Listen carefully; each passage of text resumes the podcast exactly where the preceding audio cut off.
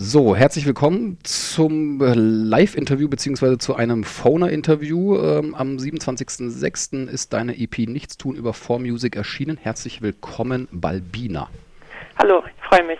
Ich freue mich auch. Schön, dass es jetzt klappt. Ja. Ähm, wir hatten ja schon ganz kurz angeschnitten ähm, über deine musikalische Laufbahn. Wollte einfach nochmal fragen, ob du uns ein bisschen was darüber erzählen kannst, wie alles begonnen hat und vielleicht auch, wie es zu dem Kontakt zu den Labels gekommen ist. Ja, also ähm, ich schreibe ja Lieder. Also wenn man das so kurz zusammenfassen würde, was ich so tue, würde ich mich so als ähm, Liedermacherin bezeichnen. Ähm, ich schreibe quasi ähm, deutsche Lieder und mache das schon ganz, ganz lange. Also seit ähm, dem ich klein bin, habe ich schon irgendwie kleine Gedichtchen geschrieben und habe mich immer dafür interessiert. Und wirklich so ernsthaft aktiv geworden bin ich so mit 17, 18 Jahren. Da habe ich irgendwie festgestellt, ich will halt wirklich richtig Lieder schreiben und die aufnehmen und ähm, seitdem mache ich das eigentlich schon. Und mein erstes Album ähm, habe ich dann so vor vier oder fünf Jahren, ich weiß nicht genau, rausgebracht. Das habe ich noch alleine rausgebracht ähm, unter meinem eigenen Label. Das äh, hieß damals Maulwurf Records. Okay, schöner Titel. ja. Und ähm, genau, da habe ich mein erstes Album rausgebracht, habe aber parallel auch immer ganz viel kooperiert, so mit Künstlern aus Berlin. Also bin auch auf anderen Alben ab und zu mal erschienen oder hatte mal hier irgendwie ein Online-Feature oder immer so kleinere Sachen und war eigentlich eher so ein bisschen im Untergrund. Ähm, und dann habe ich quasi schon letztes Jahr ähm, einen Plattenvertrag bei 4Music unterschrieben das wurde jetzt dieses Jahr erst bekannt gegeben, weil ähm, das ja immer so, das dauert immer, bis da die Pressemitteilung rauskommt und so. Aber jetzt bin ich tatsächlich ähm, bei einer größeren Plattenfirma und habe jetzt sowas wie ein Mini-Album rausgebracht mm, und bringe auch dieses Jahr mein ähm, zweites Album raus. Okay, gibt es da schon einen VÖ-Termin oder ist es noch bisher unter Verschluss? Ähm, nee, das ist bisher unter Verschluss. Also es ist tatsächlich schon fertig. Okay. Aber ähm, ich kann dir gar keinen VÖ-Termin sagen, weil wir das intern noch gar nicht wissen. Also äh, wir müssen mal gucken. Wahrscheinlich kommt es im Spätherbst. Das ist sowas Realistisches. Oktober ungefähr in dem Dreh, genau. Da muss man ja auch immer den richtigen Termin abwarten. Was wird auf dem Label sonst released? Was ist da so an Flut genau. an VÖs? Da muss man sich ja immer ein bisschen richtig, geschickt richtig. verhalten. Genau. Siehst du dich denn jetzt eher in der Popmusik oder in der Rapmusik zu Hause? Ähm, ich glaube in der Popmusik, ehrlich gesagt. Also ich äh, höre sehr gerne Rapmusik und bin sehr davon beeinflusst. Aber wenn ich meine Musik kategorisieren sollte, dann würde ich eindeutig Popmusik sagen. Ja. Weil ich bin ja eigentlich äh, jemand, der Vergleiche nicht so besonders schätzt. Spätestens seit ich Peter Handke, der Bewohner des Elfenbeinturms, gelesen habe, mhm, ähm, ja. sollte man ja das ja nicht machen. Aber uns Journalisten bleibt ja manchmal nichts anderes ja. übrig, äh, eine Kategorie für die Zuhörer zu finden, damit die das irgendwie, ja, vielleicht auch ein bisschen zuordnen können. Ähm, in deinem Pressetext habe ich aber schon gelesen, dass du ja viel Kontakt hattest, auch eigentlich durch den Royal Bunker, so ein bisschen durch die ganzen Leute, Justus, Prinz Pi mhm. und die ganzen Leute. Ja. Ähm, und eigentlich ähm, empfinde ich deine Musik auch als Popmusik, aber durch die doch sehr ähm, eigenwillige lyrische Songwriting-Strategie, äh, sage ich jetzt mal, mhm. hat es ja schon auch was, äh, diese Texte sage ich jetzt mal, im Rap-Kontext so zusammenzupacken, um auf kleinen Text möglichst viel Information rauszulassen. Habe ich das richtig formuliert? Ja, ich finde, du hast, hast das sogar echt gut getroffen. Also wenn ich das jetzt beantworten müsste, du hast mir das quasi vorweggenommen schon, ähm, so würde ich das auch sehen. Also ich glaube, ich würde nicht mit so einer Selbstverständlichkeit so komplexe Inhalte ähm, auf so kleinem Raum zusammenfassen, wenn ich nicht so viel Rapmusik gehört hätte. Das hat mich definitiv beeinflusst und man könnte wirklich sagen, dass ähm, also die Stilisierung, wie ich texte, dass ich die irgendwie ähm, aus dem Rap habe. Auf jeden Fall. Nichtsdestotrotz habe ich das in so ein Gewand gepackt, was halt meiner Meinung nach ähm, sehr poppig klingt und ich mag auch so ähm, Schönklang, weißt du, so schöne Harmonien, die aufgehen und ähm, Dinge, wo man halt sagt, ach, das klingt aber schön. Und ähm, deswegen würde ich sagen, dass es doch eher poppig ist, weil die meisten, die meine Kompositionen hören, sagen schon, ähm, äh, dass sie relativ zugänglich sind und relativ offen. Ähm, und dann kommt natürlich dann die Textlichkeit dazu, die vielleicht ein bisschen sperriger ist, weil ich eben ähm, sehr aufwendig texte. Und das ist dann so ein Mischmasch so ein bisschen, könnte man sagen. Ja, ich wollte gerade sagen, es ist das Interessante an deiner Musik, finde ich, ist nämlich, es ist einerseits sehr zugänglich, weil die Refrains äh, schon sowas sind. Ich habe es gestern, habe ich dir vor im Eingang schon gesagt, äh, mehrfach das Lied äh, Montag oder auch Nichts tun gehört. Ähm, kann sich die Langeweile nicht mal beeilen. Mhm. Ähm, ist ja ist schon sehr verschachtelt und mhm. trotzdem was, was man mitsingen kann. Und gerade durch die Refrains, durch deine Stimme hat es auch sowas, äh, wo ich mir dann vorstelle, da hört man dann schon auch die Leute, könnte man sich so vorstellen, dass man es dann so mitsingen kann, so ein bisschen. Also jetzt mhm. gerade beim Montag finde ich, der Refrain ist sehr, ja, der ist so, der packt einen gleich so ein bisschen. Ja, ja das ist auch, ähm, das mache ich auch eigentlich gar nicht so beabsichtigt. Ich mag mache das einfach, weil ich das gerne mag. Zum Glück. Ich, Zum ja, Glück. also ich mache das wirklich, ich habe quasi in meiner Musik, also meine Musik ist das Abbild von dem, was ich selber gerne mag. Und ähm, ich mag halt eben ähm, äh, aufwendig und verschachtelt getextete Inhalte. Das mag ich sehr gerne und ähm, ich erarbeite da auch ähm, lange ähm, Versionen von äh, von den Liedern, mit, bis ich dann endlich damit zufrieden bin. Aber gleichzeitig mag ich auch eben ähm, Hooks, die eingängig sind, die man mitsingen kann, weil ich halt auch einfach schon seitdem ich klein bin immer gerne so ähm, immer so einfache Lieder gesummt habe und mich das so immer so den ganzen Tag begleitet hat. Ich kann mich immer an irgendwelche Ohrwürmer aus irgendwelchen ähm, bestimmten Zeiten erinnern. Ich weiß halt, das habe ich zum Abi gesummt und das habe ich gesummt, als ich irgendwie ähm, ähm, in die Oberschule gekommen bin oder als ich im Ferienlager war, war dieses Lied in und dann habe ich das gesummt und deswegen mag ich einfach so eingängige Melodien und ich erinnere mich gerne daran. So. Heißt, du bist ein Fan von Harmonien und von Gesang, so wie ich? Ja, ja, Sehr total, schön. total. Ähm, das ist ja, wir hatten es ja vorhin von Vergleichen. Ähm, kennst du den Künstler Girard mit Blausicht, mit seinem Album? Ja, den kenne ich. Also ich kenne den von Natur, ähm, die ich auch gespielt habe. Ah, schön. Ich war mit Prinz Pi auf Tour und da war Gerald ähm, auch mit. Und Aha. daher kennen wir uns quasi. Weil das schon. ist ganz lustig eben. Ich habe vorhin gesagt, ich will eigentlich nicht vergleichen, aber ich finde es so ein bisschen von der Art der ähm, sage ich mal, pompösen Komposition der Musik und dann diese lyrische Texte da drauf, die eigentlich auch kein Rap sind, irgendwie aber als Rap gelten, doch irgendwie Popmusik sind, mhm. ähm, habe ich da so eine ganz leichte ja, Verwandtschaft. Also ich möchte es überhaupt nicht vergleichen, weil man es auch, mhm. glaube ich, inhaltlich von deinen Texten her wirklich deine Sachen doch sehr eigenständig sind und äh, mit Gerard sich mhm. überhaupt nicht vergleichen lassen. Aber es hat, es hat mich so ein bisschen, irgendwie das so daran erinnert, ein bisschen, so vom, ja, vom, vom Feeling her auch. Also ich habe das noch nicht gehört, aber ich ähm, ich finde das interessant, dass du das sagst. Das kann gut sein, ja. Hoffentlich lehne ich mich da jetzt nicht zu weit aus dem Fenster. Nein. Wie, ähm, wie lange brauchst du denn dann, wenn ich fragen darf, für so einen Text, wenn du jetzt zum Beispiel nichts tun oder Montag schreibst, wie lange sitzt du an so einem Text? Ähm, das ist unterschiedlich und ich wurde das auch tatsächlich ein paar Mal schon gefragt und ich finde es schwierig, auf diese Frage zu antworten, weil nämlich ich ähm, notiere mir ganz viel jeden Tag, weißt du, also in meiner Wohnung ähm, sind überall so ähm, Textbücher und ich habe auch Post-its und ähm, ich habe auch Kritzeleien, ich habe so ein so ein Wandkalender slash ähm, mhm. Notizblock in der Küche und da notiere ich mir auch Sachen. Und ähm, so skizzierte grobe Ideen habe ich überall. Und die liegen manchmal Jahre rum, werden vielleicht benutzt oder vielleicht gar nicht und dann schreibe ich zum Beispiel aus irgendeiner Eingebung daraus dann Lied. Und das geht manchmal total schnell und manchmal dauert es ein bisschen länger.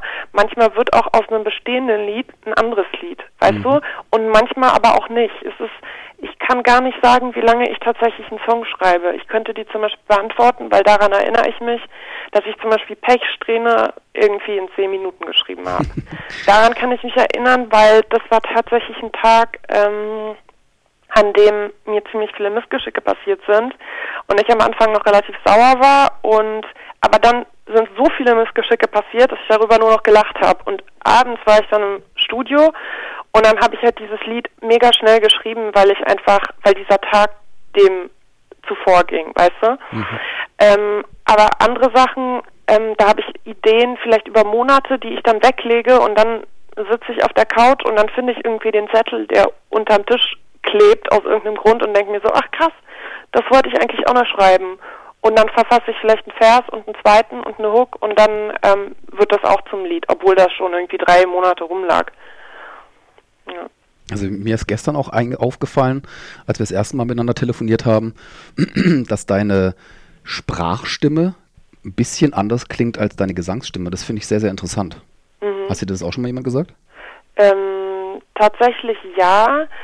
Allerdings ähm, liegt es auch immer so ein bisschen daran, dass ähm, ich ja viel äh, auch tief singe, in einer sehr tiefen Range, weil ich sehr, äh, sehr weit runterkomme. Stimmt. Und ähm, das natürlich dann automatisch natürlich nicht so klingt wie deine Sprachstimme, weil du ja nicht so, so tief meistens sprichst, sprichst, ne? weil das, das macht ja keiner.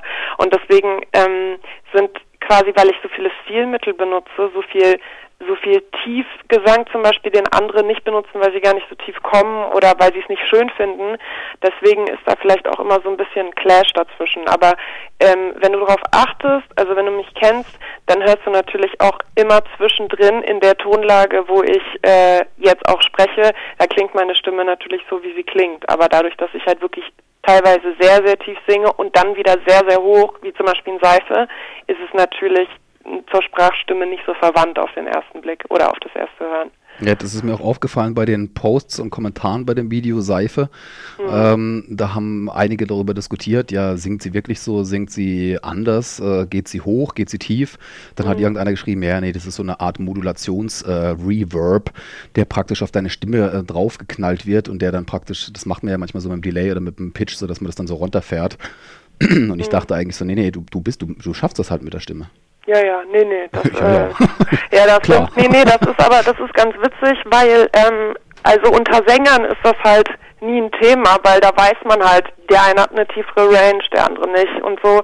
Ähm, das ist, das ist ein ganz normales Stilmittel. Also wenn du wenn du einfach das kannst, wenn du so tief kommst, dann kannst du es natürlich auch benutzen. Ne?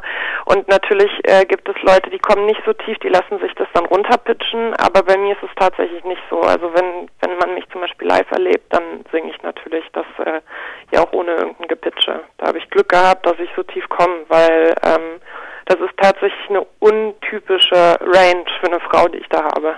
Ja, das stimmt. Ja. Aber das macht dich vielleicht auch ein äh, bisschen zu was Besonderem und Einzigartigem. Ja, aber das macht auch zum Beispiel, also ich weiß, ähm, früher in der, ähm, in der Schule, da war ich, in der Grundschule war ich noch so in so einem Schulchor, also in so einem Kinderchor, weißt du. Und da hatte ich halt auch immer relativ, also ich habe immer die tiefen Stimmen bekommen und weil ich das halt konnte, aber das war, das war halt auch nicht immer leicht, weißt du, für so ein Mädchen, weil ich war immer die Tiefe und ich habe immer alles Tiefe gesungen und dann ähm, wird dir natürlich, ähm, wirst du dafür meistens nicht gelobt, weil, weil, weil ein Mädchen hat ja eine schöne, liebliche Stimme und ist hoch. Und ich hatte Zeit meines Lebens immer so ein bisschen so, eher so dieses Feedback, oh Gott, deine Stimme klingt ja gruselig, als wärst du irgendwie ein Junge oder so, ne? Und ähm, dann habe ich halt ähm, äh, auch lange gebraucht, um das zu akzeptieren, dass das halt eben anders ist und dass es okay ist, dass es anders ist. Das war halt auch ein Weg. Ja, das ist ein Prozess Und jetzt heutzutage, ja, und jetzt heutzutage ähm, bin ich total stolz drauf und stehe dazu und sage so, ja, das ist meine Stimme, so klingt die und ich komme so weit runter und so weit hoch und das ist richtig so. War nicht immer so, war nicht immer so, muss ich dazu sagen. Ja. Es spielt ja auch in deinen Texten ähm, es sind ja sehr, sehr viel Metaphern und das ähm, Ganze hat ja auch manchmal so ein bisschen was von Magie des Alltags oder auch Erlebniswelten so. Also wir hatten es ja auch da äh, in mhm. dieser einen Stelle davon, durch die Gardine fällt das Licht gerade so und auch das auf der Tapete Sterne tanzen, ähm, ja, dass man sich so, wie man als Kind sich so Gedanken macht oder auch so Mysterien versucht zu erklären. Mhm. Äh, inwieweit lässt du es denn selbst zu, auch noch Kind zu sein? Ist das was, was du dir ähm, zugestehst oder bist du voll in der Erwachsenenwelt angekommen, jetzt mit Plattenvertrag und und ähm, ja, Schaffen und Erwartungen auch? Mhm. Also ich finde tatsächlich, ich bin erwachsen. Ich habe mir häufig die Frage gestellt, bin ich, bin ich schon erwachsen geworden, wann ist das passiert? Aber ich bin tatsächlich erwachsen geworden, ähm, nicht durch den Plattenvertrag, einfach weil weil ich fühle, dass ich jetzt erwachsen bin und irgendwo in diesem in dieser erwachsenen Realität angekommen. Ähm, allerdings finde ich, dass ich dieses Kindsein in mir behalten habe. Ähm, und das ist, das, das ist auch ein Unterschied dazu, wenn, wenn man zum Beispiel sagt, ja, ich fühle mich, ähm, man fühlt sich immer so, so jung, also man ist so jung, wie man sich fühlt, das sagen ja häufig Leute. Und bei mir ist es eher das Gegenteil. Ich fühle mich so alt, wie ich bin, genauso alt, allerdings habe ich einen Teil von dem, als ich acht Jahre alt war oder elf Jahre alt war oder fünf Jahre alt war, trotzdem in mir behalten. Und ähm, deswegen kann ich eigentlich wirklich sagen, dass ich erwachsen bin, aber nie vergessen werde, wie das war, als ich klein war. Ich denke, das sollte man auch nicht. Das ist was, was man das hat meine Mutter auch mal zu mir gesagt, ähm, dass man das Kind in sich nicht vergessen sollte. So, dass genau. die Wünsche oder die Sehnsüchte und Träume, die man hatte. So. Und ähm, ja. ich finde es eben schön, dass du es verarbeitest als erwachsener Mensch, doch so das Kind manchmal auch so durch dir sprechen lässt. Aber es gibt ja, ja auch Videos oder auch Lieder, wo du alles andere als äh, klein bist. Ja. Ähm, ob das jetzt eine Textstelle ist, wo, du, wo man sich vorstellt, du läufst über einen Flur im Krankenhaus mit einem Schlauch in der Nase mhm. oder jetzt auch bei Seife. Ähm, mhm. Und da mhm. komme ich auch zu der nächsten Frage. In deinem Video sieht man, Seife sieht man ja auf deiner Haut so angedeutete Linien für eine ja, mögliche Schönheits-OP. Ähm, das bin tatsächlich nicht ich, gell? Das bin nicht ich.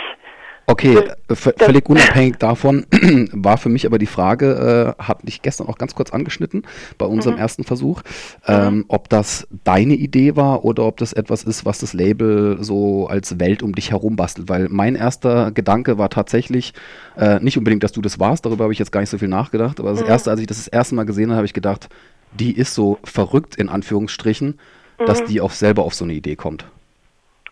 Ähm, also ich muss sagen, ich halte das noch nicht mal für verrückt in Anführungsstrichen. Ähm, das ist für mich eigentlich die logische Konsequenz. Also deswegen habe ich auch verrückt in Anführungsstrichen gesagt. Ja, ja, genau. äh, ich weiß auch, was du meinst, keine Sorge. Ähm, nee, das ist äh, tatsächlich so, dass ich äh, dieses Kreative, was von Balbina als Künstlerin ausgeht, also die Musik und das Visuelle, ähm, das ist alles mein Konzept und das ist alles meine Vision und ich wähle da quasi die Leute, mit denen ich zusammenarbeite und ähm, skizziere halt von den Bildern, die ich zeigen will, bis hin ins Detail, ähm, bis zu den Kleidern, die ich trage, bis zu den ähm, bis zu den Farben, die verwendet werden, skizziere ich alles mit. Mhm. Und ich bin auch ähm, nicht der Typ, der zum Beispiel mit einer Produktionsfirma zusammenarbeiten könnte für ein Video, die sagt, ja. hey, ich habe jetzt die Vision oder das, äh, wir machen jetzt mal was ganz Verrücktes mit dir.